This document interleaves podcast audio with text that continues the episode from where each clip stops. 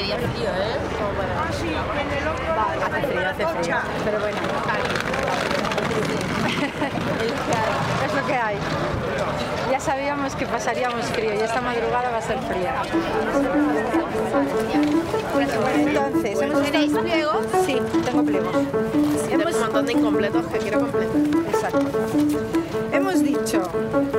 Que si las compañeras son pocas, no vamos al metro. Y en el metro sacamos petróleo. ¿Y en el metro? En el metro sacamos petróleo. Recogemos firmas a saco.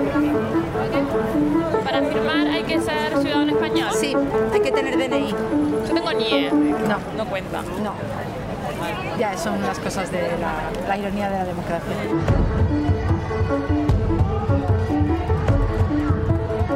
Pues estamos cansadas, pero también como estamos consiguiendo llegar, estamos también muy esperanzadas. Entonces es un poco como, ¿sabes cuando algo te ha costado mucho esfuerzo, que lo disfrutas pero estás agotada? ¿Primer apellido? Sí, primer apellido, segundo apellido allí y el nombre. Tú de Vallecano eres, ¿no? No, no, soy peruano. Vallecano, peruano.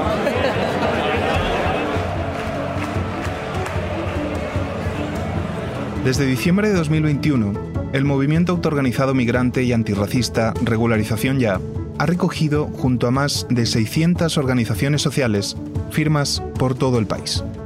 La ILP es una iniciativa legislativa popular, un mecanismo de participación directa que obliga al Congreso de los Diputados a debatir una ley apoyada por la ciudadanía. En este caso, la regularización de 500.000 personas migrantes sin papeles. Migrantes, refugiados y asilados para una ILP, que la vamos a presentar en el Congreso a final de año. Mira, estoy recogiendo firmas para la iniciativa de legislación popular que se quiere llevar al Congreso. No sé si has firmado ya, si te interesa firmar. Sí, claro. Igual has visto más gente con esta chapita, con la camiseta. Desde 1986, España ha realizado nueve regularizaciones extraordinarias. En cada una, se otorgó papeles a las personas migrantes irregulares que vivían en el país. Cinco durante los gobiernos del Partido Popular y cuatro con el Partido Socialista Español. La falta de papeles condena a las personas migrantes a la clandestinidad, a sobrevivir empleadas en trabajos precarios y con dificultades de acceso a derechos básicos como la vivienda o la atención médica. Frente a esta situación, desde hace décadas, distintos colectivos se han movilizado reivindicando su derecho a vivir con dignidad. En este episodio, conversamos con algunas de las personas que participaron de estos momentos históricos que marcaron las luchas migrantes en el país. Estás escuchando Invisibles Podcast.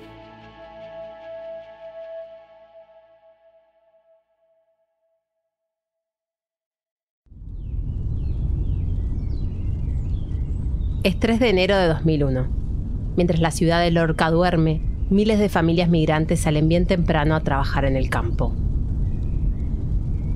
En el trayecto, una de las furgonetas que las traslada queda atascada en la vía del tren.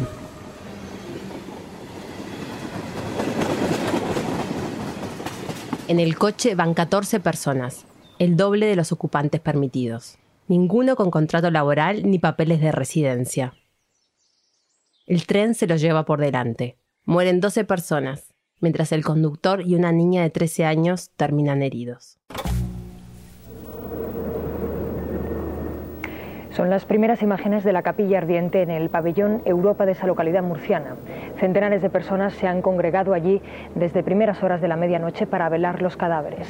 Hoy, a las 4 de la tarde, el obispo de Murcia, Manuel Ureña, oficiará el funeral por los 12 inmigrantes ecuatorianos muertos.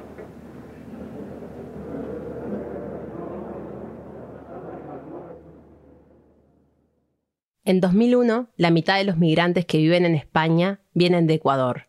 Muchos han llegado por el boca a boca. O sea, como que hemos llegado en puntillas, despacito, y nos eh, dispersamos en el campo y estábamos allí, sin los invisibles éramos.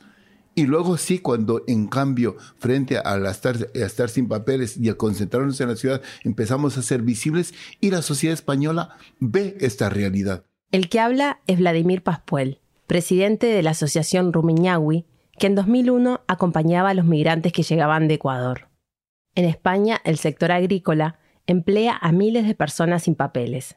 En aquella época, en Lorca, la mayoría de estas eran ecuatorianas obligadas a trabajar en condiciones de esclavitud, en jornadas extenuantes al rayo del sol. El accidente hizo visible esta situación.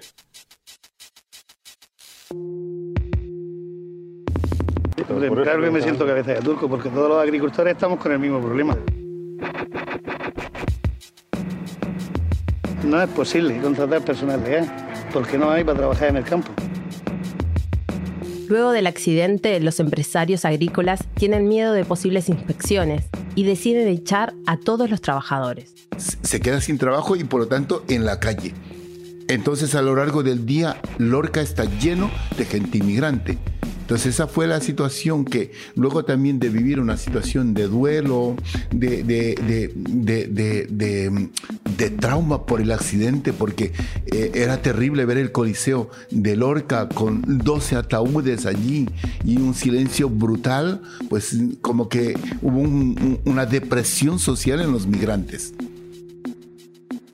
La presencia de gente en la calle empieza a inquietar al gobierno, que también enfrenta problemas económicos por la falta de jornaleros en los campos. Entonces esa situación era una doble presión, pero al mismo tiempo, pues mm, más que solucionar la situación de los migrantes, les interesaba solucionar la problemática de su campo y el gobierno también eh, solucionar el problema de sus productos, de sus alimentos. Es aquí cuando los jornaleros de Lorca deciden que es momento de actuar.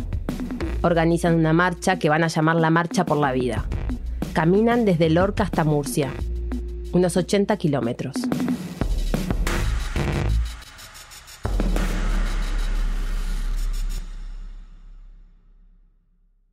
Un patrullero iba a la cabeza guiándonos porque poco conocíamos el territorio, el campo, entonces nos iban guiando y, llegamos pues hasta, hasta, hasta, hasta Murcia, ¿no?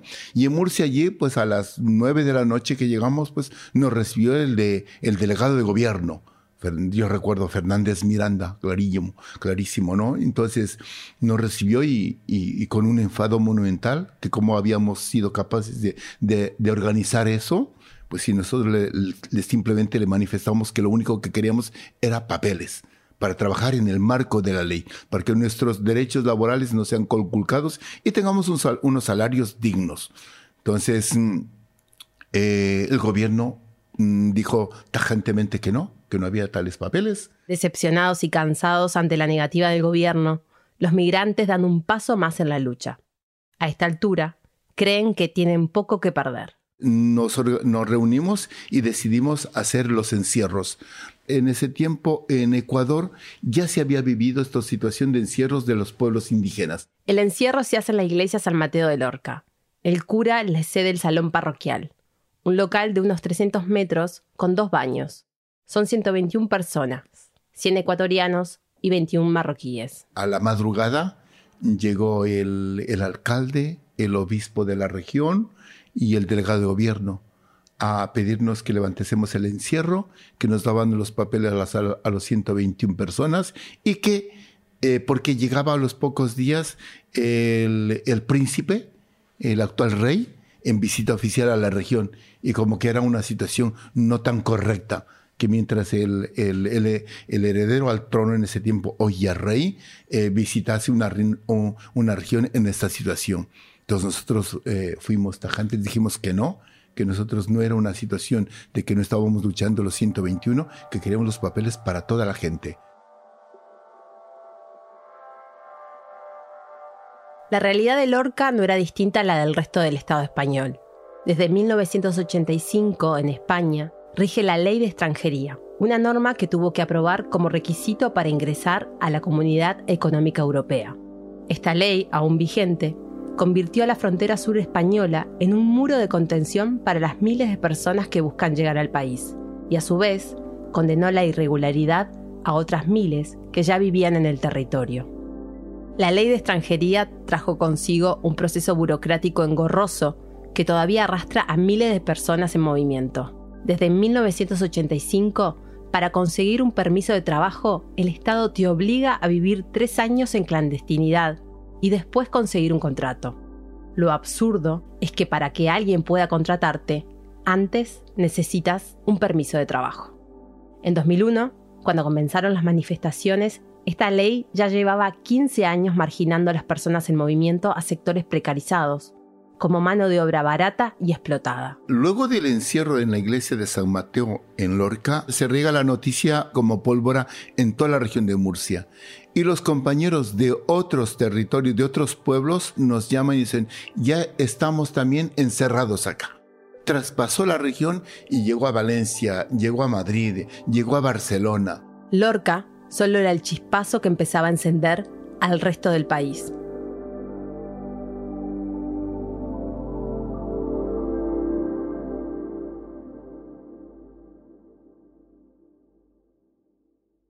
El encierro en Lorca coincide con el segundo mandato del presidente José María Aznar del Partido Popular.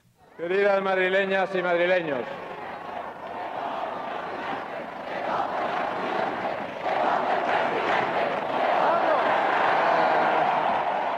Aznar había ganado las elecciones con la promesa de cambiar la ley de extranjería y endurecer aún más el ingreso de las personas migrantes. El gobierno del Partido Popular justificaba su política bajo un supuesto efecto llamada. Consideraba que la ley de extranjería era demasiado blanda y facilitaba que las personas llegasen en masa a las costas españolas. Un argumento que se sigue utilizando aunque no existe ningún dato que lo avale y que oculta otras causas económicas, de persecución política, conflictos armados, un proyecto de vida, que llevan a un migrante a dejar su país. Quiero muy especialmente hoy aquí daros las gracias por lo que habéis hecho a lo largo de estos cuatro años y por una... En 2001 el gobierno de Aznar cumple su promesa y anuncia que entrará en vigor un decreto que expulsará del país a todas las personas migrantes que no tengan su permiso de residencia. El decreto entrará en vigor el 23 de enero, pocos días después del accidente en Lorca. Hicimos un análisis de que si nosotros permanecíamos callados y en silencio, nos estábamos convirtiendo en cómplices de esta, de esta política migratoria. Ella es Norma Falconi. Soy activista de Papeles para Todos y Todas desde el año 1996 hasta la presente fecha. Ejerzo de portavoz, pero también desde el 2011 eh, soy cofundadora del Sindicato de Trabajadores del Hogar y los Cuidados, Sin de Hogar Sin Dillar, aquí en Barcelona. Desde hacía años, Papeles para Todos y Todas venía liderando las manifestaciones de migrantes en Barcelona, bajo la consigna de conseguir la regularización sin condiciones para todos y todas las migrantes. La lucha antirracista empieza desde que está la ley de extranjería con sus más y con sus menos, algunas veces de forma poderosa, otras veces de forma silenciosa, pero jamás hemos dejado de luchar. El decreto de Aznar hace explotar la autoorganización de las personas migrantes en Barcelona. Aquest matí un miler d'immigrants s'han reunit en assemblea a la plaça Catalunya. No se'n coneixeran detalls de les conclusions fins aquesta tarda, però de moment ja han anunciat que aquesta no és l'última mobilització. Desde hace más de 15 años este, la ley de extranjería nos ha colocado en la marginalidad y nos ha colocado siempre en la expulsión y, este, y con cárcel. Nos ha convertido en simple mercadería y no nos trata nunca como personas. Entonces hicimos una asamblea y la gente vino en masa este, de Pakistán, India, Bangladesh, la gente asiática que tú regularmente no, no la veías por Barcelona. Al igual que en el campo murciano, la población migrante de Barcelona vive en condiciones infrahumanas. Casi no se los ve en la calle. Muchos no hablan español ni catalán y desconocen sus derechos en el país. Siempre la prensa decía que había las camas calientes pero nosotros no sabíamos a qué se refería. Ellos se turnaban en, dormir, iban a trabajar en la economía sumergida, como hacemos hasta ahora, y se turnaban para la, para la dormida. Pese a las dificultades para reunirse o para comunicarse, más de 1.500 personas salen a la calle bajo la amenaza de ser expulsados. En este proceso, acuerdan con el párroco de la Catedral de Barcelona hacer un encierro simbólico. La catedral es muy importante en Barcelona, decíamos nosotras, vamos para allá, hacemos esto y así todo el mundo se entera de lo que nos va a ocurrir, se nos expulsan si llegan a aplicarse este, esta, reforma de la ley. El párroco estuvo de acuerdo con nosotros, pero el día que llegamos allá, todos en masa, eh, estaban cerradas las puertas de la iglesia. El obispo había dado orden terminante de que ese día no hubiera, no hubiera servicio religioso. Frente a la negativa del obispo, deciden consultar al párroco Josep María Vidal, de la iglesia Santa María del Pi, ubicada a unas pocas cuadras, también en el barrio gótico de Barcelona. Sabían que Vidal era un párroco afín a las luchas sociales y que había acompañado a los militantes en la clandestinidad durante la dictadura. Y Monseñor Vidal dijo, sí, os he visto por televisión, sois muchos, mi iglesia es románica, pequeña, no puedo entrar, no puedo recibir. No, no, no, queremos solamente unas 50 personas. Entonces nos dio donde ellos se visten para la misa y resulta que la gente, este, entramos en, fila india y la gente no quería quedarse fuera porque para la gente entrar en la iglesia era el símbolo de que iba a luchar por sus papeles. Tanto es así que la misma consigna de la Asamblea en Plaza Cataluña era papeles o muerte. No teníamos nada que perder. Nos iban a expulsar a todos los sin papeles, así que dijimos a por todas.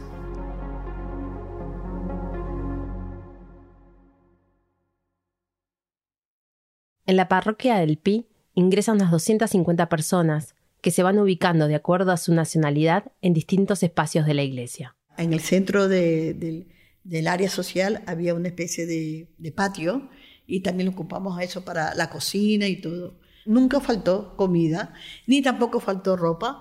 Tanto es así que teníamos un espacio que le decíamos el corte inglés, donde las compañeras voluntarias seleccionaban la ropa y la repartían entre, toda la, entre todas las 10 iglesias. El encierro de la iglesia del Pi es solo de hombres. Con las diferentes culturas que venían, era muy complicado que las mujeres migrantes pudiéramos decir, nos quedamos aquí y la mayoría eran hombres. Y decidimos entonces convertirnos en voluntarias, en voluntarias de la lucha, estar ahí dando soporte, porque ellos decidieron en la noche hacer este, huelga, huelga de sed. Lo convencimos a que hicieran solamente huelga de hambre. Muchos son musulmanes y están acostumbrados a realizar ayunos por el ramadán, lo que les permite mantenerla durante 15 días. La huelga de hambre marcó muchísimo, muchísimo la situación y sobre todo el imaginario que se tenía de los inmigrantes.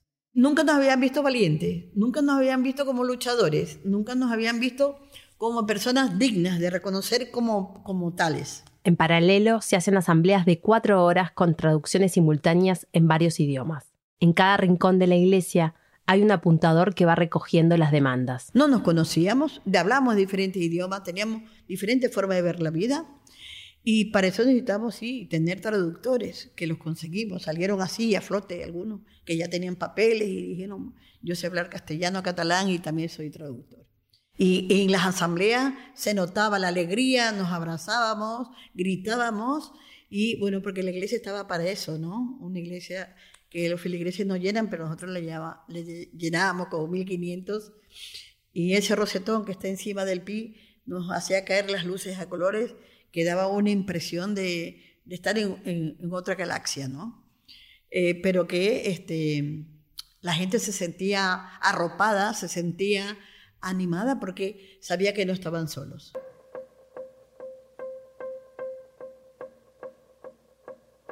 Con los días, la falta de alimentos empieza a afectar la salud de los migrantes y la iglesia del Pi se llena de ambulancias. Está bien, está bien, está bien. Está bien, está bien. Eso mina mucho eh, el sistema, nuestro sistema humano. Entonces decidimos darle un giro a la lucha sin salir de las iglesias y ahí entra este, la iglesia de María del Pilar de Cordella con los compañeros autóctonos de ese barrio y también con los compañeros migrantes bereberes o marroquíes de Cordella. A partir de ahí eh, fue otra la, la dimensión porque este, se hizo más grande. El párroco, Josep María Vidal, los ayuda a hablar con otros curas y empiezan a instalarse otros encierros. En total son 1.500 migrantes en 10 iglesias, 9 en Barcelona y una en Cornellá. Uno de estos encierros se decide que sea solo de mujeres. Como las compañeras de diferentes culturas tienen que cuidar la familia, porque ese es el papel que les han otorgado el patriarcado y el mismo sistema capitalista, entonces ellas no se podían quedar a dormir.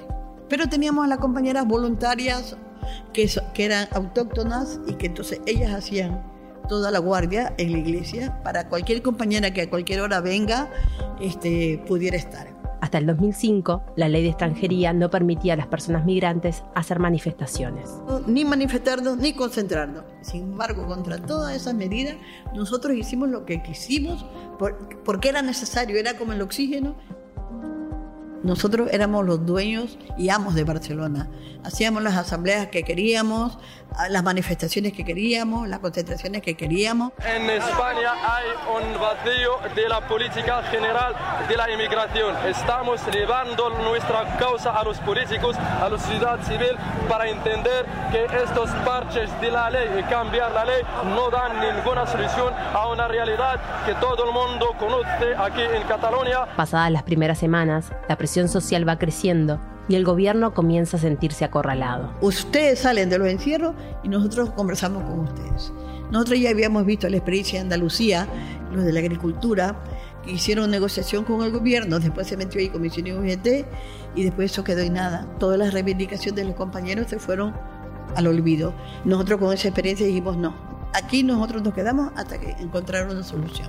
Era la primera vez que en Barcelona se irrumpía de esta manera en, en las calles y con posicionamiento político, ¿no?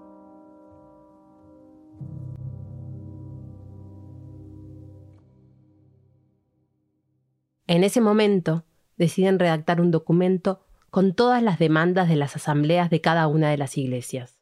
Y salió pues un, anexo de más de 20, 20 demandas. En la ley de extranjería no hablaba nada para la mujer, entonces fue una cosa inédita el que nosotros peleásemos por este, poder denunciar al hombre maltratante, este, también poder este, tener nuestra tarjeta de residencia y trabajo de forma independiente, denunciar este, el acoso en, el trabajo, sobre todo en el trabajo del hogar. De poder denunciar a la trata, en el caso de las compañeras que ejercían la prostitución en las calles. Con los representantes de los encierros en todo el país, se conforma una coordinadora de inmigrantes en lucha estatal, que tiene como modelo el documento de Barcelona, que tiene más avanzadas las negociaciones. Los migrantes negocian con el gobierno y deciden que no saldrán de las iglesias en una hoja de resguardo sellada por extranjería que garantiza que el gobierno ha comenzado a tramitar sus permisos de residencia. No podíamos salir con las manos vacías. El resguardo que te da la oficina de extranjería es la prueba tangible de que tú has entrado para la tramitación. en ese tiempo no nos pidieron ni contrato, ni padrón, ni nada, solamente con lo que bastaba que nosotros demostrásemos que estábamos antes del 21 de enero del 2001. Preparamos los 1.500 expedientes antes de salir y cuando, mm, cuando ya los tuvimos todo listo, hasta los de Cornellá que llegaron tarde, este, dijimos, bueno, nosotros vamos a salir el día 7, porque nosotros queremos estar en la manifestación del 8, que es el Día de la Mujer. Entonces el gobierno dijo, estamos de acuerdo, ustedes salen el 7 y el 8 firmáis el acuerdo. El 8 de marzo, luego de 47 días de encierro, los migrantes dejan las iglesias y firman el acuerdo con el gobierno que recoge sus demandas y asegura que todas las personas que estaban encerradas iban a ser regularizadas. Todo el mundo salía con el resguardo hacia arriba, las calles, las calles del Pi, que el Pi está cerca de la, de la Rambla, se llenó y fuimos hasta la subdelegación de gobierno en esa época estaba en Plapalao, al lado de la Parque de la Ciudadella. Ahí gritamos, dijimos que, que aquí no se acababa, que íbamos a volver. Pese a la promesa del gobierno, que había anunciado una regularización extraordinaria, recién después de cuatro meses de no tener ningún tipo de noticia, Norma es contactada. Yo no iba a esperar este, hacer una gran entrega con, con, todos los políticos, no, porque los políticos no nos habían ayudado nada, sindicatos mayoritarios tampoco nos habían ayudado nada. Entonces dije, no, los compañeros y compañeras se merecen que se les entregue de forma inmediata sus papeles. Enseguida el párroco de la iglesia del Pi pone a disposición el salón parroquial, y ese mismo día, sin prensa ni representantes del gobierno, solo arropados por el lugar que los había cogido durante semanas, los migrantes reciben sus papeles. Entonces ahí hicimos como un cierre entre nosotras y nosotros, un cierre de la lucha. Estando en Vidal, la gente de Papeles para Todo, los abogados que nos habían acompañado y, este, y las voluntarias que también nos habían acompañado. Y fue, fue súper un acto sencillo, muy nuestro, y la gente salía contentísima con sus papeles porque eso les cambiaba la vida. Ese año, miles de personas, encerradas y no encerradas, lograron sus papeles. Gracias a las movilizaciones que se dieron en todo el país, el gobierno del Partido Popular tuvo que regularizar, en tres tandas, a casi 183.000 personas. 2001 es recordado como uno de los años más importantes para la lucha migrante en el país, aunque no es el único.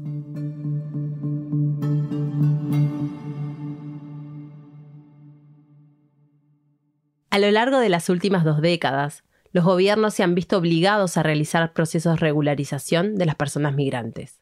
Una, la del PSOE en 2005, que regularizó a más de medio millón de personas. Sin embargo, la realidad es que la situación de las personas migrantes continúa siendo la misma. Marginación, clandestinidad, redadas, deportaciones, discursos xenófobos. Dentro de esta realidad, como respuesta, siguen surgiendo movimientos antirracistas en todo el país. En los últimos años se han generado además nuevas alianzas, como el Movimiento de Acción Política Antirracista en Madrid, que derivó en la primera asamblea antirracista de la ciudad. Nosotras aquí trabajamos dentro de una asamblea antirracista, un poco con el modelo que habíamos visto también en Madrid. Ella es Victoria Canalla, militante antirracista en Barcelona. En 2018 formó parte del encierro en la antigua sede de la Escuela Mazana, un centro educativo público ubicado en el barrio del Raval. Nosotras fuimos como un foco en donde todo el mundo venía, venían de Oviedo, nos visitaron de un montón de lugares, venían a ver qué estábamos haciendo, de Zaragoza, bueno, de Huelva, ¿no? Vinieron las, las jornaleras mismas. También se crea el Sindicato Popular de Vendedores Ambulantes de Barcelona, que nace para respaldar a los manteros que sufren la represión de la policía en la calle.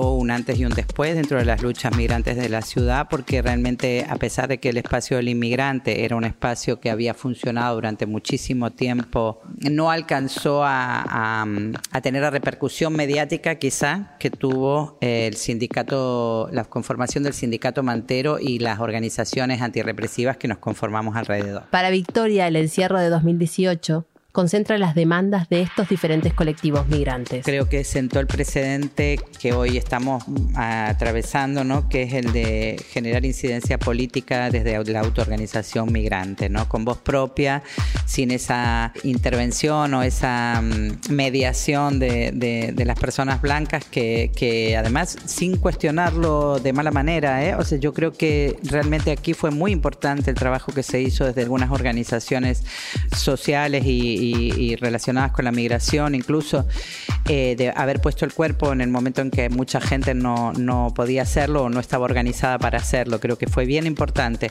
Y también fue bien importante el paso también que supieron dar al costado para acompañarnos y para ponerse detrás de nuestras luchas. Y en los meses siguientes se fueron articulando las asambleas antirracistas en todo el país.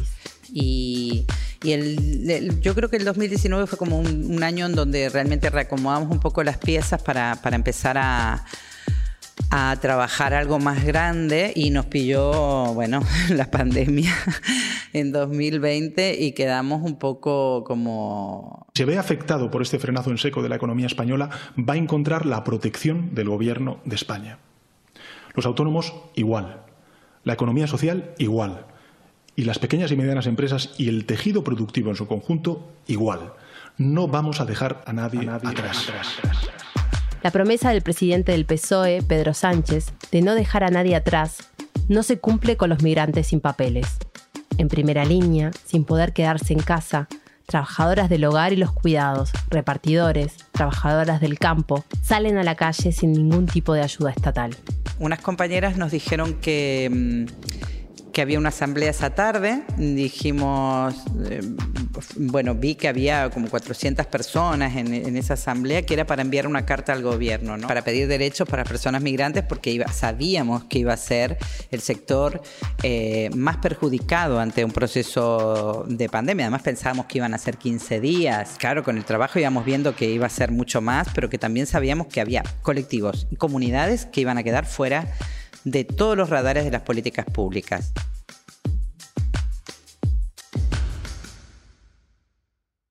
En solo dos días, regularización ya hemos alcanzado más de 800 adhesiones, pero estamos recién empezando y necesitamos más fuerza. En estos días de confinamiento, las redes sociales son nuestra clave. Hazte una cuenta en Twitter, súmate a esta iniciativa y queda atenta a nuestros llamados. Regularización ya. Regularización ya. Regularización ya. Muchas gracias, señor presidente. La Fundación por Causa y el movimiento Regularización Ya lideran la campaña Esenciales, que busca recoger 500.000 firmas para traerlas a esta casa y solicitar la regularización de las personas migrantes. La pandemia abre un camino impensado para los colectivos migrantes antirracistas que encuentran una grieta en un artículo de la ley de extranjería. El artículo lo que dice es que puede existir una eh, excepción bueno, una posibilidad de regularización con una situación excepcional. ¿Y qué más excepcional que una pandemia eh, de las dimensiones de las que hemos vivido en el 2020? La que habla es Marita Zambrano, expresidenta de SOS Racismo Madrid, una de las organizaciones que integra el movimiento estatal Regularización Ya, que nace durante la pandemia. Éramos como los bots de regularización en, en, todos los debates del Congreso, en los directos de Instagram. Entonces ahí hicimos como una, una piña muy interesante y muy, muy, muy bonita, digamos, en, la primera parte de, de regularización. Estas organizaciones redactan una carta al presidente Pedro Sánchez en la que le solicitan una regularización urgente, amplia y extraordinaria para todos los migrantes en situación irregular más de 500.000 personas en todo el país. Se puede hablar de un Estado de Derecho, de un Estado democrático, de un país de bienestar. Eh, no se puede hablar de un país progresista, de un país que, no deja a nadie atrás, porque tiene a 500.000 personas viviendo en la invisibilidad, viviendo en la pobreza, viviendo en, en condiciones Mm, vergonzosas, con falta de, derechos básicos, de derechos mm, mínimos. El 26 de junio de 2020, el movimiento Regularización Ya, de la mano de la diputada María Dantas, presenta al Congreso una PNL, una propuesta de no ley, para que debata la situación de las personas migrantes y la necesidad de su regularización.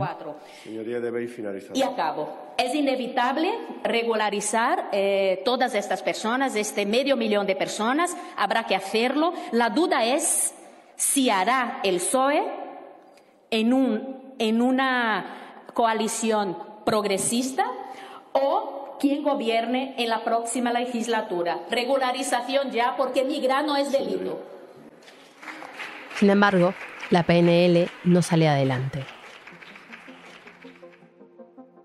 En la argumentación de rechazo, la secretaria de Estado de Cooperación del PSOE, Pilar Cancela, dice que la Unión Europea no permite este tipo de regularización. Nosotros enviamos una carta a la Unión Europea preguntando si esta mm, esta excusa, digamos, que nos dio el PSOE para no tener una regularización extraordinaria en un, en un estado pues, de alarma o en, una pandemia y que beneficie a una población que está ya presente y que carece de derechos, eh, nos dijo que nos contestó esa carta y nos dijo que eso Mm, que cada estado regula sus procesos de regularización, ¿no?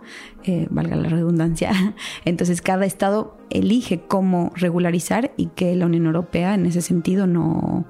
Vamos, que lo que nos dijo Pilar Cáncer era mentira. Entonces la posibilidad existe.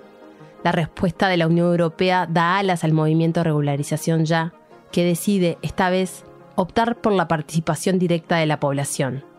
En diciembre de 2021, lanza, junto a diferentes organizaciones sociales, la campaña Esenciales, una iniciativa legislativa popular que obliga al Congreso de los Diputados a debatir, en este caso, una ley presentada por la ciudadanía. La ILP de regularización ya plantea la regularización de las 500.000 personas migrantes sin papeles que viven en España. Muchos plantean que la constitución es intocable, es inmodificable y es Mm, o sea, estas son narrativas muy autoritarias, muy rígidas, que lo que no permiten es soñarnos como sociedad con otras formas de convivencia, otras formas de, pensarnos, eh, esa rigidez en que no se puede cambiar, que las leyes no se tocan y que las leyes que son como para siempre. En una sociedad democrática lo ideal es que las leyes se adapten a mejorar la vida de, las, de sus de las personas a las que acoge ese territorio, ¿no? Y no empeorar las que, que pasa actualmente, en este caso la ley de extranjería, ¿no? Para que la ILP llegue al Congreso, el movimiento debe juntar 500.000 firmas. Pueden firmar, pues únicamente pueden firmar las personas con DNI o pasaporte español mayores de 18 años. En este caso, toda la población migrante que se ve prácticamente directamente afectada Mm, queda fuera, digamos, de esta participación directa, ¿no? Como con, la firma. Entonces, la manera de, que nosotros como población migrante podamos participar de este proceso es también con una articulación a nivel de, de, calle, ¿no? De salir y de explicar cuál es la realidad de las personas en situación irregular. Se arman grupos para juntar firmas en conciertos, manifestaciones sociales, encuentros feministas, fiestas de barrios. Hablar con las compañeras, estar constantemente en contacto eh, y sacar adelante un trabajo titánico, ¿no? Yo, las compañeras que, que estamos en regularización ya tanto en el Comité de Madrid como en el Comité Estatal, pues una admiración inmensa y enorme por todo el trabajo que se ha podido sacar adelante, ¿no? Estamos ya en la recta final, pues intentando seguir recogiendo firmas, porque bueno, pues te pueden invalidar algunas y demás. Entonces nada, si queréis apoyarnos en esta recta final, solo es con una firma. Sí, sí. Vale.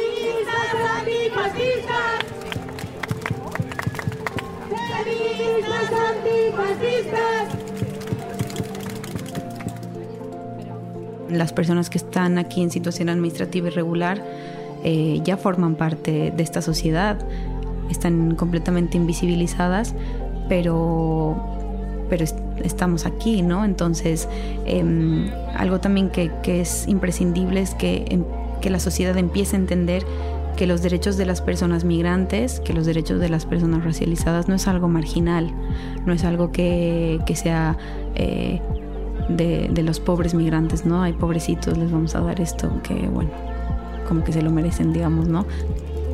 Queremos que se entienda que, esto es mm, que los derechos de las personas migrantes es, eh, tiene que ser un logro de, toda la sociedad. Nosotros formamos parte de esta sociedad, contribuimos a esta sociedad a nivel económico, a nivel cultural, eh, a nivel político.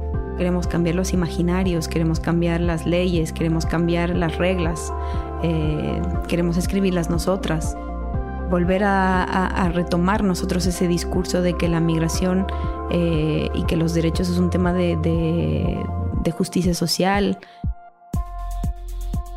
que estamos hablando de, vidas, de personas, que hablamos de, derechos humanos, que no pedimos eh, nada que no nos corresponda. Mira, mira, mira, qué maravilla. Ay, no. ¿Puedo hacer una foto? Foto, foto. Oh, qué emoción. Parece aquí que poco, pero es como que gasta costado. Hay un montón. A ver, ese tren. Horas y horas. Ahí. El día, el horas y horas. 5N, ¿eh? horas y horas. Horas y horas de trabajo para esto. Qué guay. Qué guay.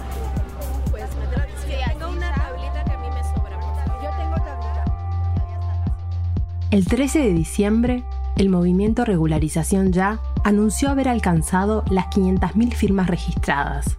El 22 de diciembre las entregarán en la oficina del censo electoral. Si todavía no firmaste, aún tenés tiempo. Lo podés hacer con tu firma digital en esenciales.info.